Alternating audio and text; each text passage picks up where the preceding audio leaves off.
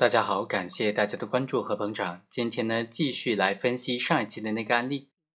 上一期我们讲到，在二零一三年到二零一四年之间，被告人沈某他担任上飞公司的安全保障部的部长，在这个期间，他就利用工作上的便利和雨林公司、月臻公司、百利公司业务往来的过程当中，收受了这三个公司十一万元，为这三家公司谋取利益。在二审庭审当中啊，被告人和辩护人就提出，其实他在收受了这十一万元之后啊，又退还了两万块钱，因为这个送钱的人的父亲病重，所以他的受贿数额应当是九万，而并非是十一万。根据司法解释第九条的规定，国家工作人员收受请托人财物之后及时退还或者上交的，就不是受贿，所以啊，这两万块钱应当扣除。那我们今天就来分析一下，像这种在案发之前退还受贿的款项，难道退还的钱就不构成受贿的数额了吗？我国刑法理论通说就认为，不管是索取贿赂还是收受贿赂，都是以行为人收受贿赂为计算的标准的。司法解释第九条就明确规定说，国家工作人员收受请托人财物之后及时退还或者上交，就不是受贿，但是。仅仅限于国家工作人员客观上虽然收受了他人财物，但是主观上并没有收受贿赂的情形了。在司法实践当中，就表现为以下的几种情形了。首先，国家工作人员明确的拒绝请托人给付的财物，但是请托人强行的将财物留下了，国家工作人员事后及时的上交或者退还。比如，请托人前往国家工作人员的住宅。请托人将财物扔进了室内，就立即离开了。到第二天，国家工作人员才将财物退还或者上交。在这种情况之下，国家工作人员客观上的拒绝行为和事后及时上交或退还的行为呢，足以表明他没有受贿的故意。第二种情形呢，是说在请托人给付财物的时候，国家工作人员内心上是拒绝的。但是基于某种原因不能够做出拒绝的表示，或者做出拒绝表示不合适，事后就及时的退还或者上交。比如，请托人趁国家工作人员躺在医院行动或者说话不方便的时候，将金钱放在了床边，国家工作人员出院之后将钱款给退还或者上交。第三种情况呢是这样，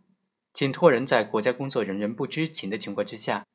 暗地里偷偷的将财物放在国家工作人员支配的场所之内，在发现之后呢，就及时退还或者上交的。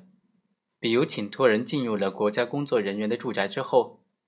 将财物放在沙发垫之下，也没有告诉工作人员。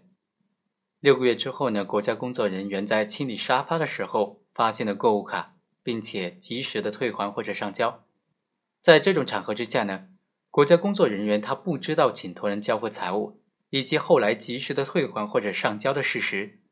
就足以表明他没有收受贿赂的故意了。第四种情形呢，是请托人将数额较大的财物伪装成礼品，或者是伪装成价值非常小的小礼品送给国家工作人员，国家工作人员以为是小额的礼品就接受了，后来呢又发现自己所收取的是巨额的现金或者巨额的财产。于是呢，就退还或者上交了。像这种情况之下，国家工作人员以为是价值微薄的礼品而收受，并没有受贿的故意。发现真相之后，立即退还或者上交，这进一步表明国家工作人员没有收受贿赂的故意。司法解释当中第一款所规定的情形呢，其实仅限于国家工作人员没有受贿故意的这种情形。所以啊，只能够从行为人是否具有受贿的故意这个角度来判断及时与否了，不可能有一个具体明确的期限或者期间呢，不能一概的认为一个月之内退还或者上交就不是受贿，也不能够认为超过三个月之后上交或者退还就一定是受贿。一般来说呢，能够表明国家工作人员没有受贿的故意的上交或者退还，都属于司法解释当中规定的及时的上交或者退还。而国家工作人员是否具有受贿的故意呢？又不能够仅仅凭借退款或者上交的时间来做出判断。他们在什么状态之下客观上收受的请托人的财物是非常重要的判断依据。而且呢，在不同的案件当中，收受请托人财物的具体情况和退还上交的时间，对判断国家工作人员是否具有受贿的故意所起的作用，也可能完全不相同。要准确的把握对退还的财物是否从受贿数额当中扣除呢？这就还涉及到对司法解释条文的理解了。这个司法解释明确规定，国家工作人员受贿之后，因为自身或者和他受贿有关联的人士被查处，为了掩饰犯罪而退还或者上交，就不影响认定为受贿犯罪了。这种情形呢，只是对常见的行为人具有受贿故意，应当以受贿罪论处的一种列举。所以呢，只要行为人客观上利用职务上的便利收受了他人的财物，主观上又具有受贿的故意，即使不符合这条法律的规定，也能够直接认定为受贿的既遂。所以呢，在本案当中，沈某利用担任上飞公司安全部部长的职务便利，收受了这三个公司的这个钱款。并且为这三个公司提供配合和帮助，这就足以反映出沈某具有受贿的故意，已经构成了受贿的既遂。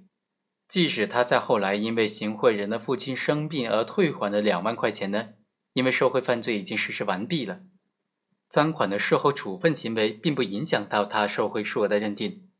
所以这两万块钱是不能够从受贿数额当中扣除的。好，以上就是本期的全部内容。我们下期再会。